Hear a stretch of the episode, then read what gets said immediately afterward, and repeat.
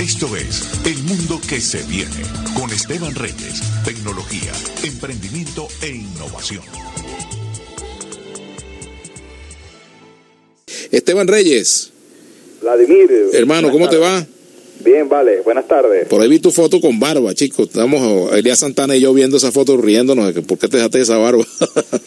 una barba en cuarentena. En caso de la pandemia. Sí, señor, una barba en, una, una barba en cuarentena.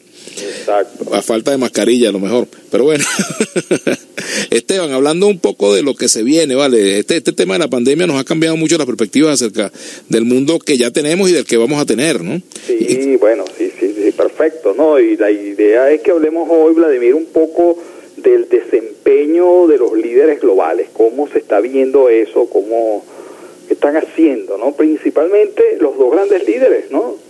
Eh, de los Estados Unidos, el presidente de los Estados Unidos, Donald Trump, y Xi Jinping, Xi Jinping el de China, el presidente de... Entonces, bueno, ¿qué están haciendo estos, estos líderes? Fíjate, fíjate cómo, cómo la pandemia, Vladimir, una cosa muy interesante que podemos observar es el impacto que ha tenido en frenar la curva, como se llama, o, o aplanar la curva, el gran confinamiento que hemos vivido, ¿no? sacando la cuenta, mira, la, la, la, este dato, Vladimir, la, este, las muertes se estaban duplicando cada seis semanas durante el mes de marzo y, a, y la primera parte del mes de abril. Eso significa que ese es el crecimiento exponencial. Cada seis semanas se duplicaba.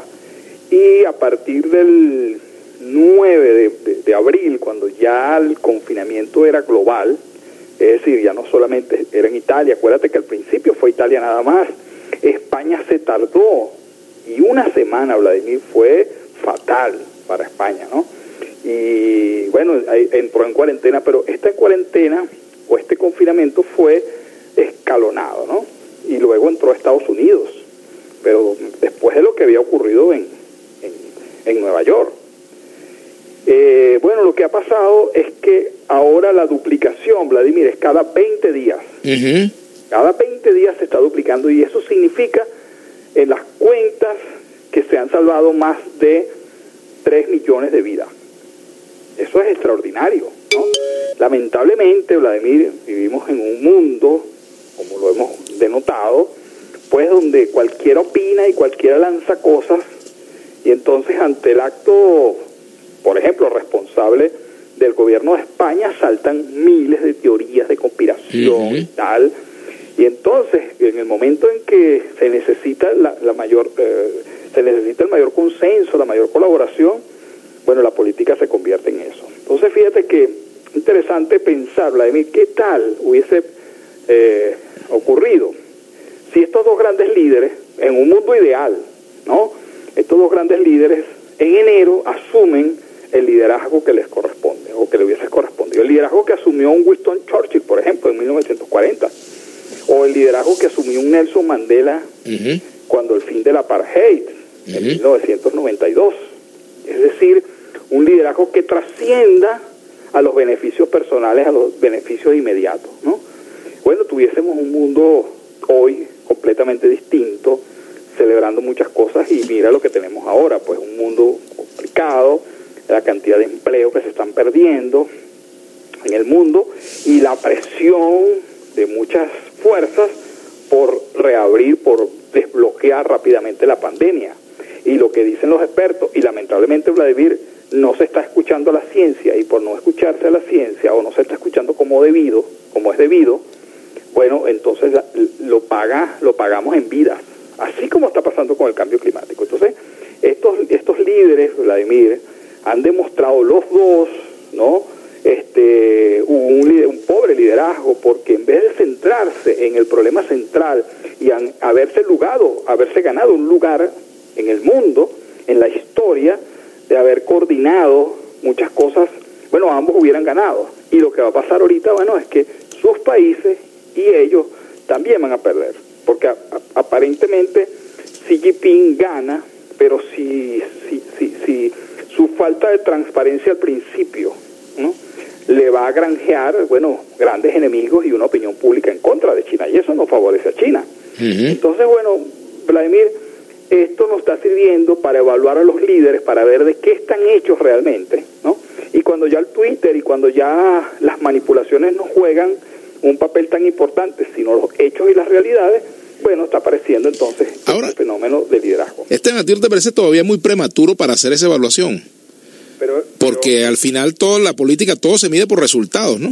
Claro, el problema, Vladimir, es que uno proyecta inmediatamente. O sea, obviamente, el- lo que está pasando en Estados Unidos, más de 74 mil muertos, Vladimir, y la cosa va para peor. No, no hay un consenso. Ves a Donald Trump ir para adelante y para atrás, dice que va a destituir el equipo de expertos que tenía, después dice que no lo va a destituir. Eso no genera confianza, Vladimir, y la confianza es fundamental en un momento de crisis. Si tú no confías en tu líder, entonces, bueno, ¿qué pasa? ¿No? Y eso, no confiar en tu líder en ese momento implica muerte, implica pérdida de empleo, implica muchas cosas. Entonces, la gestión que está haciendo particularmente Donald Trump, pues no, eh, ya se puede evaluar, se puede, se puede proyectar. Está siendo catastrófica para los Estados Unidos. Ahora fíjate, también el, el tema del empleo es muy, es muy delicado, muy complejo, porque es una situación que no estaba prevista, ¿no? La caída de la producción petrolera, la paralización, por ejemplo, del, del sistema de transporte internacional o, o, digamos, la caída también, el cierre o el quiebre de muchas empresas de, de aeronavegación, el golpe que esto significa para el turismo. Es decir, tendrá que haber una especie de, de, de reconstrucción de, las relaciones políticas y económicas en el mundo. ¿Podría hablarse de un nuevo modo de producción en este tiempo? Bueno, eh, pueden pasar muchas cosas, Vladimir, porque en los momentos de crisis pues es cuando emergen cosas nuevas, ¿no? Y se producen los cambios, pero los cambios pueden ser para peor, no necesariamente. Fíjate, No la- necesariamente. Ve, ve la Primera Guerra Mundial. La Primera Guerra Mundial, el cómo se resolvió la Primera Guerra Mundial, generó la Segunda Guerra Mundial, porque ahí lo que se hizo fue un acto de venganza contra Alemania. Los tratados de, de Claro, Versalles. de Versalles, ¿no? claro, fue, fue Claro, y eso generó. pusieron de rodillas a Alemania, Cuando tú actúas en base a la venganza y al interés particular, tú engendras la siguiente crisis. Y la siguiente crisis siempre es peor. Entonces, no necesariamente lo, lo que engendremos ahora sea lo mejor. Por eso el papel de los líderes es tan importante. Y por eso te estoy poniendo en el tapete lo lamentable que son, que están jugando, el papel lamentable que están jugando los líderes de- del mundo. Y también podemos ver el caso de Bolsonaro. Vladimir, en, en, en Brasil se anticipa una tragedia. ¿no? Ya, ya este, ayer el segundo país en muerte fue, fue Brasil. El segundo, o sea que la crisis está en pleno crecimiento por unos actos irresponsables, una persona, bueno, con, digamos, di- dirigiendo este, una sociedad tan importante como la brasilera, la, qué sé yo, la creo que es la quinta democracia más grande del mundo, con esos criterios pues tan atrasados, misóginos, xe- xenófobos, homófobos, etcétera, ¿no? ¿Y qué es lo que está pasando? Bueno, pérdida de democracia, pérdida de vida y bueno, y el crecimiento de la deforestación de la Amazonia. Entonces es una desgracia para el planeta tener pues a, un, a este señor este como líder. Y bueno, y eso va a estallar en una tremenda crisis en Brasil, porque, bueno, estamos, eh, Brasil está al frente de una gran recesión y eso implica desempleo y implica un regreso tremendo de, de la sociedad brasilera. Fíjate, pero eh, eh, la afectación de los grandes obviamente golpea a todos los demás, porque por ejemplo, un Brasil con graves dificultades, pues impacta toda América Latina. Estados Unidos ni se diga las, las dificultades Claro, que se pueden derivar es de... global, está- Es que es global, hablando, estamos hablando de un fenómeno del- mundial, la- claro. impacto más grande en la economía en la historia. En la historia, claro, y además se está hablando de que esto se puede prolongar mucho tiempo más allá de lo que se estaba previendo inicialmente, ¿no? También se habla y mucho de eso. una segunda ola de contaminación puede ser aún peor, es lo que es lo que dicen los expertos epidemiólogos que han tenido la razón Vladimir en todo lo que han dicho. Porque además, fíjate tú, Vladimir, esto era una contingencia que estaba prevista. Era mucho más probable que ocurriera esto, qué sé yo, que cayera un meteorito que hubiese una gran desgracia. Y el sistema que tenemos global de gobernanza no tiene la resiliencia, no tiene la capacidad de responder a una situación como esa, cuando ya se habían presentado brotes de coronavirus que no habían sido tan contaminantes y tan letales como este, y estaba anunciado, y habían políticas que no costarían, Vladimir, ni el 1% de lo que va a costar esta.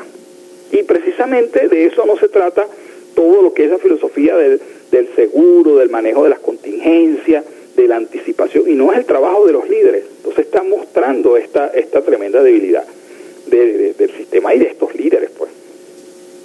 Ahora fíjate, Esteban, ya casi culminando frente a este tema, eh, frente a esto, ¿cómo puede la sociedad manejarse, digamos, sin caer en el pánico? ¿Cómo hacer con el asunto de la información? Porque, por ejemplo, cuando se dice que esto puede poner en peligro la vida de la raza humana en su conjunto, a lo mejor es una exageración, pero si se dice que, debemos prepararnos para una gran cantidad de pérdidas de vida, etcétera, pues hay gente que también llama a que no se caiga en alarma. ¿Cómo manejarnos en ese escenario?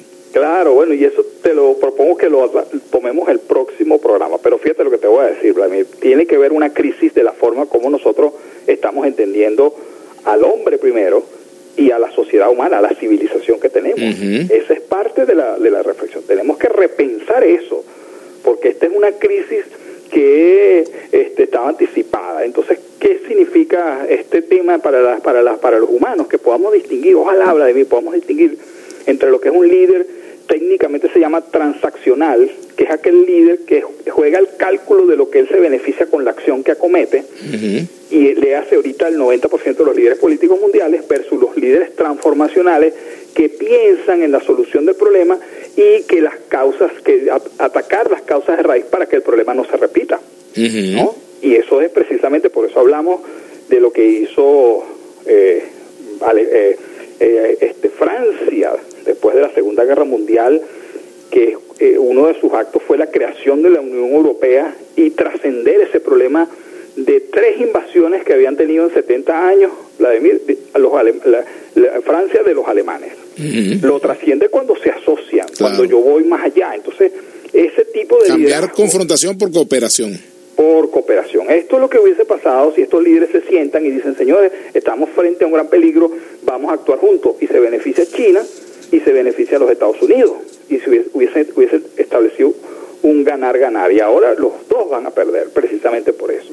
Entonces eso sería un tremendo avance, la conciencia acerca del liderazgo. Basta de tener, de apoyar a esos líderes este, este, irresponsables que prometen cosas que nunca van a cumplir y de gente irresponsable que vota y apoya por esos líderes que, no, que, que, que en verdad no ofrecen ninguna solución.